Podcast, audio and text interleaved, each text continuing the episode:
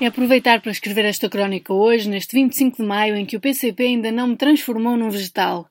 Da sua parte, ali estaria eu, enrugadinha, ligada às máquinas, alimentada por uma sonda, sedada, amortizada, mais para lá do que para cá, com os filhos em suspenso, os netos irrequietos e eu sem poder dizer: Bernardo, não se mexe nos tojos de maquilhagem da avó. Maria, como os anos passaram, já estás uma mulher feita, tens filhos e tudo, e os cachopos estão a cada dia mais bonitos.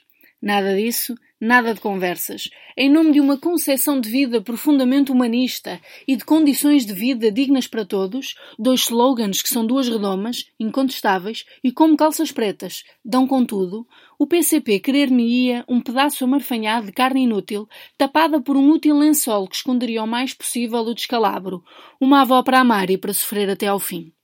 Antes disso, seria uma daquelas avós que fazem riçóis e penteiam os netos. Ao ir ao mercado comprar repolho ou cevado ou uma dessas coisas que as avós comem, as crianças iriam dizer: Olá, minha senhora. Os pais iriam chamar-lhes a atenção no metro.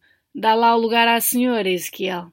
Enfim, esta será uma parte da vida que espero viver, já com rugas, toda jeitosa, com um pouco menos de massa muscular, muitos livros lidos. A parte em que tenho a família à volta a olhar para um corpo moribundo que se amarfanha no lençol é que já não me agrada muito. Se eu sobreviver à minha vida, a minha sobrevivência será para mim um empecilho. Quem quiser sobreviver terá todo o meu respeito e todo o meu apoio, mas eu só quero estar viva enquanto houver vida para viver.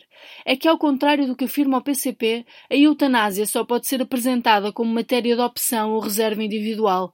É a minha vida e eu decido. Sobre as suas vidas decidirão os demais. Mas a Constituição consagra o direito à vida, afirma a nota divulgada. É óbvio, dir-se-á, assim como é óbvio que o direito à vida deverá ser irrevogável. O Estado deve consagrá-lo, mas também deve não penalizar quem decide terminar a vida quando o seu corpo é um autómato, depois de expressar que é essa a sua vontade. Quero dizer aos meus netinhos, que vão ser mais bonitos e mais bem comportados do que os vossos, que serão grandes e fortes se comerem vegetais. Mas isso não faz com que eu queira ser um vegetal. Isso ia confundir os miúdos. Imaginam os netos a comer a avó. Isso é que ia ser um escândalo, mesmo para os comunistas com fama de comerem criancinhas. E não digo que nunca acho piada a ficar amarrada a uma cama, mas por favor que não seja uma cama de hospital, e não pelo Miguel Tiago ou pela Rita Rato.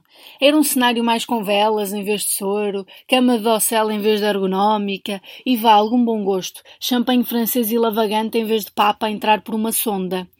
Sempre que o PCP se põe com estas coisas, em que a decência perde terreno para um conservadorismo obtuso, só penso que já não tenho idade para lidar com este retrocesso civilizacional.